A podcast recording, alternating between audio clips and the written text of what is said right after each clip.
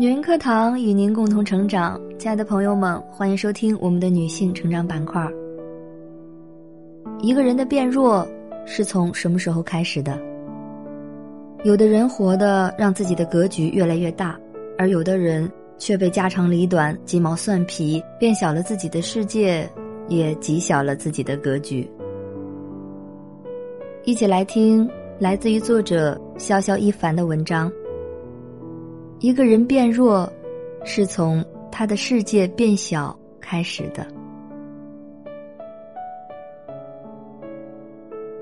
前几天我在超市偶遇前同事 Lisa，但我没打招呼，因为当时的场面实在是太尴尬。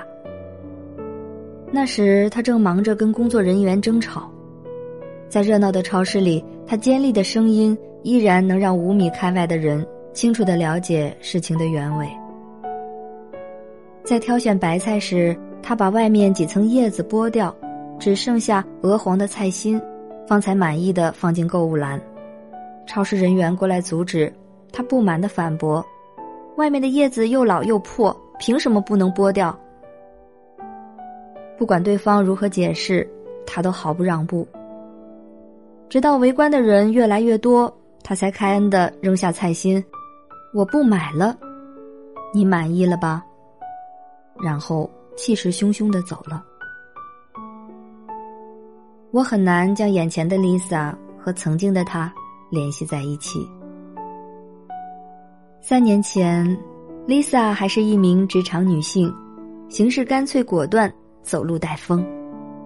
后来她结婚生子，没人帮忙带孩子，就辞了职。没想到三年的时间。他就像换了个人一样。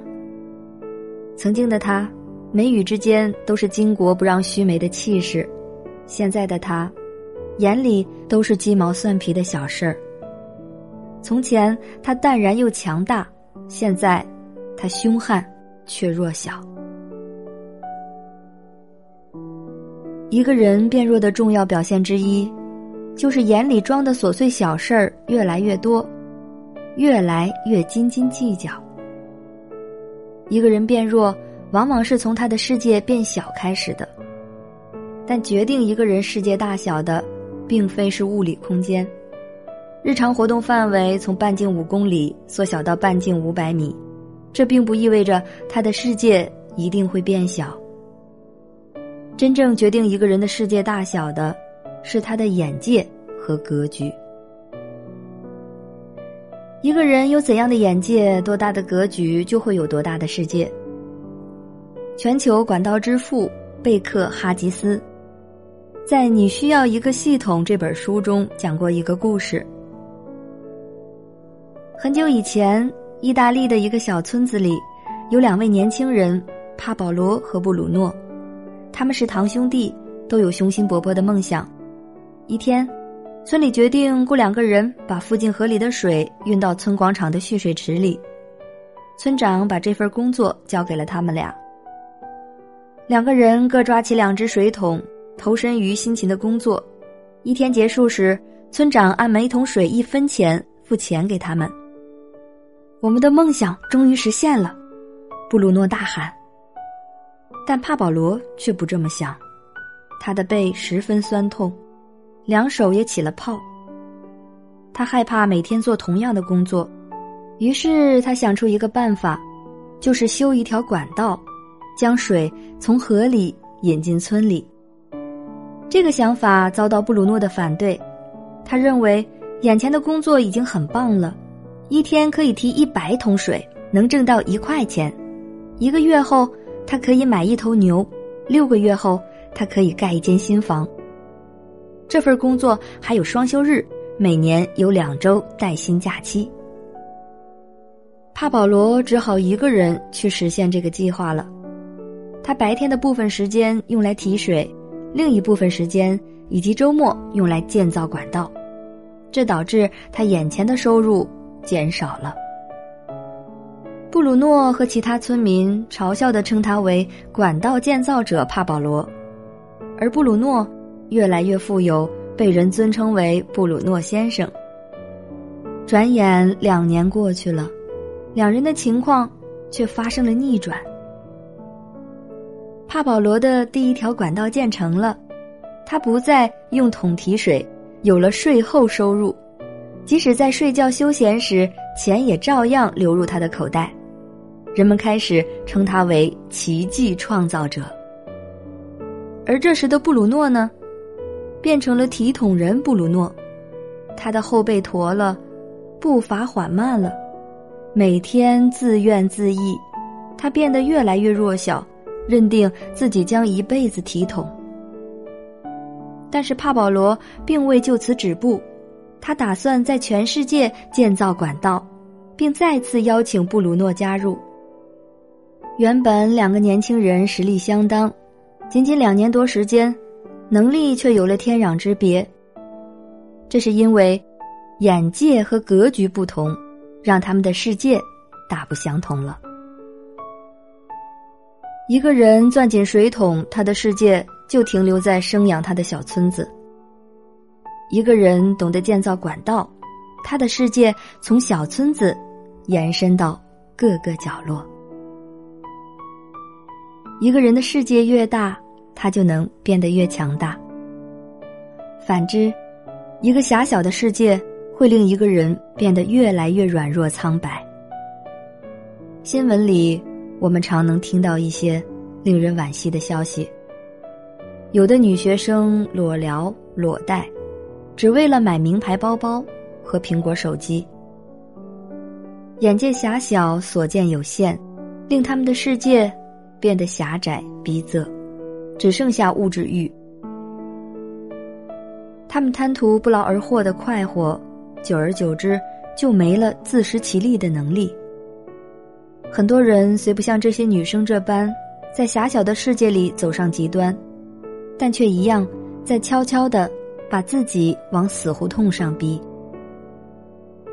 几年前，一个表妹本科毕业，考入一家单位，和她一起报道的还有另外两个大学生，他们鲜活蓬勃，一进单位就引来了关注。单位各个部门里大都是工作了十多年的老人，没什么学历。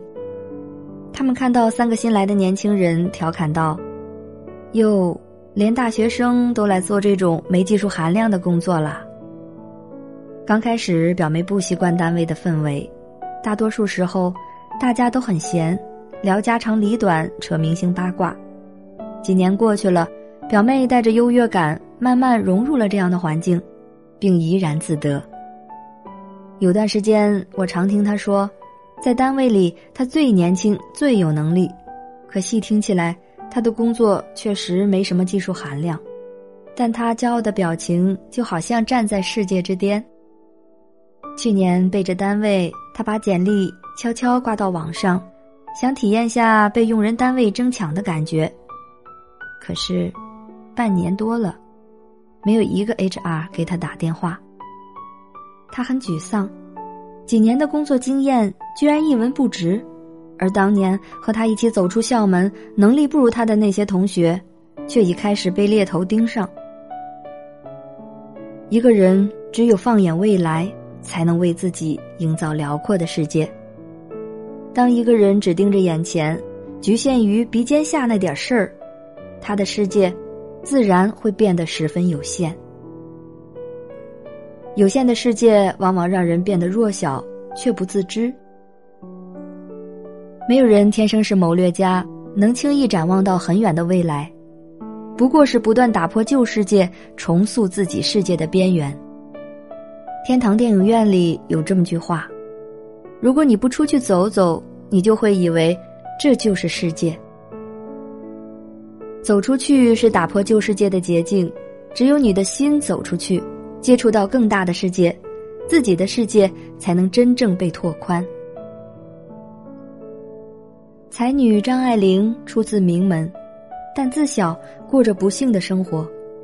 她父亲是纨绔子弟，不务正业，一生忙于抽大烟、逛妓院、娶姨太太。